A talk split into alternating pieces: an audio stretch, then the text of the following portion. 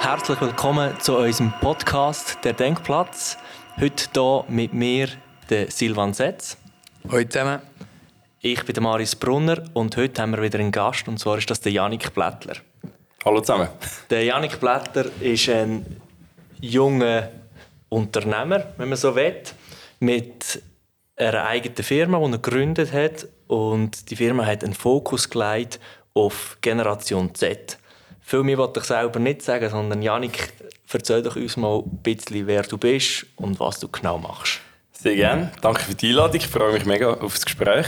Ich bin eigentlich zu dem ganzen Thema gekommen über die Uni. Also wir sind, äh, ich habe BWL studiert, zu den Klassikern und wir haben uns eigentlich damals aufgeregt, dass Unternehmen sich gar nicht so attraktiv verkaufen für die Studenten und Studentinnen. Und wir haben gesagt, eigentlich müssen wir ein spannendes Format haben, wo wir am Abend jeweils Vorträge organisieren für die Leute und äh, die Unternehmen für das einladen. Zum Keynote-Style, eine Stunde lang nach Apero ist mega gut angekommen, hat mega gut funktioniert und aus dem aus ist die Idee gekommen, dass viele Unternehmen eigentlich mega froh sind um den Input, was wollen die Jungen, ähm, was erwartet sie uns, was wollen sie hören. Und so ist eigentlich äh, aus Neo Network, der Verein, wo wir nach wie vor haben und läuft und mittlerweile an verschiedenen Universitäten tätig ist, Neo Viso gegründet, habe dann allein gemacht und das mache ich jetzt seit fünfeinhalb Jahren. Und was ich allein gemacht habe am Anfang, äh, ist jetzt weit grösser geworden. Wir sind da bei uns im Büro. Äh, es sind mittlerweile 19 Leute, gewisse Teilzeit, gewisse Vollzeit und beraten Unternehmen und Organisationen, wenn es um ja, junge Zielgruppen geht. Und junge Mitarbeitende, ja, das ist auch wichtig. Also ihr macht in dem Sinne auch Marketing, Research, also es geht, geht darum, für Unternehmen herauszufinden quasi, wie kommen sie genau an die Zielgruppe Richtig, richtig. Also genau, wirklich, also der erste Teil ist immer Markt, äh, also Marktforschung, Befragungen, was wollen die Jungen? Zweite Teil ist Beratung, Konzept schreiben, Workshops machen mit Firmen, ich gerade heute wieder einen gehabt. Und äh, dritte Teil dann eben Contentproduktion, jetzt vor allem in Video- und Fotoform, weil halt das gesucht ist auf Social Media und äh, wir so dort verschiedene Teams haben, die entsprechend in diesen drei Silos quasi arbeiten. Also du schaffst in, in, erster Linie nicht nur unbedingt für ein Unternehmen, damit sie ein Produkt an die Zielgruppe verkauft, sondern auch, dass die Leute dort gehen arbeiten, oder richtig verstehen? Ja, richtig. Also entweder geht es um den Arbeitsmarkt oder um den Produktabsatzmarkt. Und das ist recht 50-50 eigentlich, die Bedürfnisse. Mhm. Aber halt schon, also ähm, Arbeitsmarkt wie Ticket, was müssen wir bieten als, als Arbeitsplatz, ist schon noch eine grosse Frage. Was ist denn so ein Beispiel, wo irgendein Unternehmen auf dich zukommt oder auf euch zukommt? Ja, also das können sehr lokale Unternehmen sein, es können aber auch nationale Unternehmen sein. Ich mache zum Beispiel sechs Workshops das Jahr mit der AXPO, wo es um Führung geht von jungen Leuten und Rekrutierung. Wir haben aber eben Region Luzern, Luzerner Kantonalbank letztes Jahr, dritte Säule sind zu uns gekommen und haben gesagt, du, wie könnten wir die drei Ziele attraktiv gestalten? Wie könnten wir das verkaufen? So haben wir die erste Fokusgruppe gemacht mit dieser Zielgruppe und haben herausgefunden, die haben gar keine Ahnung, eigentlich, was das genau soll mit dieser dritten Säule. Wir haben äh, wirklich herausgefunden, wir müssen an den Basics anfangen. Wir können nicht mit äh, Wörtern wie Ausgabekommissionen, Rabatt kommen und so Sachen, sondern äh, was ist es überhaupt? Haben dann ein Konzept geschrieben für sie und dann selber auch den Content produziert, dass wir gerade auch natürlich über Social Media, also Social First, können, ähm, ja, eine jüngere Zielgruppe erreichen. Also das sind, sind Sachen, das können, äh, ja, können auch kleinere Sachen, Feuerwehren sein, ähm, was auch immer, Banken, Versicherungen, alles mögliche. Also querbeet eigentlich, oder? Ähm, ja wir hocken ja jetzt da, wir sind in der Musikbranche tätig. Ich weiß nicht, ob du schon mal mit, mit so Leuten etwas zu tun hast, auch in der Kulturbranche. Ja. Ähm, wir, wir sind dran, Konzertformat zu entwickeln, auch eben für junge Erwachsene, mhm. weil, weil man auch aus Studien sieht und man es extrem merkt, wenn du an einem Konzert bist, das sind eigentlich die Leute, die fehlen. Das sind mhm. meistens die älteren Leute, die dort sind, so vielleicht ein bisschen elitärer im Anzug, die das Güppli trinken, die gerne etwas zahlen für das. Und, und so ein bisschen die Geschichte, das hat sehr viel ein schlechtes Image auch bei Jüngeren, also klassische Musik. Ähm, wenn du mal würdest so die, die Generation, Generation Z umschreiben, vielleicht mal mit der Altersspanne, was macht die Generation aus? Ja, ähm, also wir definieren sie so, Generation Z 1995 bis 2010, also die Jüngsten sind jetzt etwa 10, 11, die Ältesten sind so 4, 5, 26, Meistens schauen wir so die 14, 15 bis 23-Jährigen an, so ein bisschen, noch, ein bisschen ähm, eingeschränkt, aber äh, grundsätzlich, das ist Definition, auch nach Wissenschaft teilweise gibt es viele Definitionen. Was man sicher schaut, ist, was macht die aus? Und ganz klar, es ist eine Generation, die eigentlich äh, mit dem Smartphone aufgewachsen ist, auch Social Media first denkt, sich dort unterhaltet, drei, vier Stunden lang am Tag sich darüber unterhalten. Ähm, Musikbranche spezifisch äh, passt eigentlich sehr, also passt sehr gut. Vielleicht ist nicht gerade das genau an machen, aber es geht in die Richtung. Mit TikTok, eine, eine, eine App, die eigentlich mit Musik gestartet hat und dort alle dazu tanzen und Sachen machen, äh, wo sicher eine der Hauptplattformen geworden ist. Kurze Format, eben sehr schnell denkende ähm, Generation, die alles instant haben, also alles sofort. Es muss alles flexibel sein und es muss, ich sage immer dann drittens, sehr klar sein, wenn ich sie kommunizieren will. Und ja, es ist eine Generation, die eben mit diesen Plattformen, aber auch Snapchat, Instagram natürlich aufgewachsen ist, nicht Facebook, das ist schon eigentlich fast, das ist eigentlich durch. Das ist nur bei uns, hä? Euch doch gesehen. Ja, und ähm, all dort, und ich glaube, eine Generation, die sich aber auch mega lässt, die auch die Welt entdecken und auch gewisse Vorstellungen hat, wie die Zukunft aussieht. Also es ist nicht einfach nur eine schnelllebende Generation, sondern du siehst doch auch, dass wichtige Themen bei ihnen auf dem Radar sind. Würdest du die Generation beschreiben, dass sie heterogener ist als jetzt andere Generationen? Ja, da, da gibt es immer so ein bisschen dafür und dawider. Oder? Einerseits sehen wir so Globalisierung von Trends und von Mode und von Sachen, die halt dann gleich fast so, müsste ich sagen, es ist wieder homogener, weil alle im gleichen folgen. Äh, aber auf der anderen Seite muss man schon auch sagen, es gibt so viele Möglichkeiten und du kannst deine Interessen so stark ausleben, ähm, was eigentlich auch jetzt zum Beispiel euch sollte gut kommen, indem dass ihr wirklich die Zielgruppe, die sich für das interessiert, in der Region auf Instagram kann informieren ähm, und eigentlich sagt, hey, wenn ich mich für ein Thema interessiere, dann kann ich das zu meinem Magazin machen, oder? Und ich muss nicht nur die klassischen Medien konsumieren. Ähm, wo, ja, es gibt, also ich würde schon sagen, es gibt extrem viele Detailthemen, wo sich die Jungen interessieren, auch größere Sachen, die ich jetzt eben vorher erwähnt habe, wie eben so Klimawandel oder Gleichberechtigung, ähm, sei es Frauen, Männer oder äh, die ganze LGBTQ-Community, äh, wo ja, es klingt immer so ein nach, nach Hype, aber ich bin gerade heute am Nachmittag dem Vater gesagt, er gesagt, ich habe eine 14-jährige Tochter und die ist mit diesen Themen zu mir gekommen und diskutiert, das ist eine erste Meinung was er das Gefühl hat, dass das ist in seinem Alter noch nicht der Fall war. Und ja, darum finde ich das noch spannend zu beobachten. Genau. Ja, sicher mega spannend. Auch, du würdest auch sagen, so ein bisschen, also, sagen wir, die erste Meinung, oder das kommt früher, man hat vielleicht auch schon eher die Idee oder eine eigene Selbstdarstellung, oder relativ früh schon, in einem, in einem Alter, wo ich ja. glaube, wir auch nicht unbedingt hatten in uns mal mit, mit 15, 14, oder? Also vielleicht, ich glaube, vielleicht eher noch mehr, dass wir noch eine Generation sind, wo eher noch was daheim gesagt worden ist oder diskutiert worden ist, mhm. zuerst deine Meinung noch so ein bisschen ähm, beeinflusst hat, als jetzt ja, die. Ist das, das, so? Also es ist schon ein, ein sehr gutes Stichwort, das du da ansprichst, das Thema.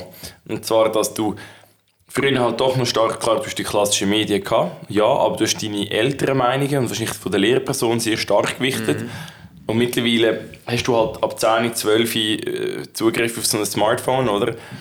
Meistens eben zum Internet und dann entsprechend zu allem Möglichen. Und lässt dich das auch beeinflussen. Und ich glaube, dort holst du auch Meinungen ab oder lässt dich vielleicht auch inspirieren. Was gut, aber auch schlecht kann sein, aber ich schon finde, es sind schon Themen auf dem Radar, die ja, noch, noch wichtig sind. Und da kann man zu Recht auch sagen, ja, es ist eine gewisse Doppelmoral um zu gewissen Themen. Oder? Wir haben eine Meinung und fordern, oder eben Klimastreik und so viele Junge unterwegs sind. Aber auf der anderen Seite fliegen das gleiche die Ferien.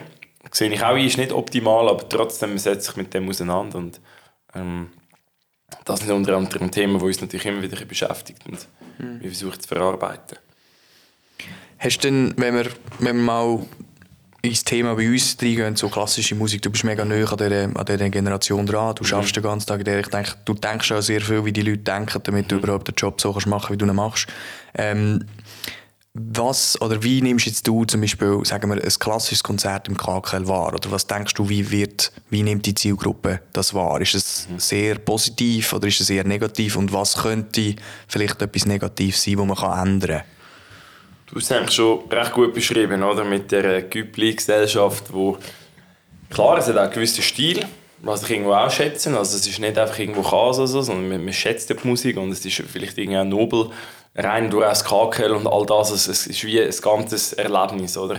Und ich auch sagen, okay, fair enough, aber eben wahrscheinlich auf der anderen Seite nicht gerade zugänglich für eine junge Generation, die A, das Geld nicht hat, das B, das Wissen nicht hat oder den Zugang zu dieser Musik.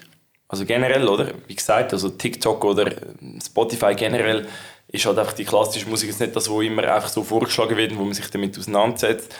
Ähm, und C, wahrscheinlich dann eben auch so, vielleicht viele Sachen zu kompliziert sind, oder? Weil sie irgendwie zu langatmig sind, oder es ist zu mir es zu fest äh, also komplizierter machen, manchmal, als, als es vielleicht ist, oder? Und man das Gefühl hat, oh, ich werde ausgeschlossen, weil ich verstehe es ja nicht. Mhm. Weißt du, was ich meine? Das ist wie... Es gibt, noch, ja, es gibt so Sachen, wo man einfach sagt, ah, das, das kann ich nicht, weil ich irgendwie zu jung bin oder was auch immer. Und das gehört halt auch dazu. Und darum finde ich eigentlich euren Ansatz ja auch cool. Ich finde keine anderen junge Leute. Oder? Also wenn ein Unternehmen nur ältere ja. Leute hat, oder ein Verein auch, generell, jeder Verein hat das Problem. Wie komme ich denn zu einer jüngeren Generation? Oder? Also musst du eine ganze Generation, eine ganze Gruppe machen, nachher die dann an die Konzerte geht. Ähm, ja.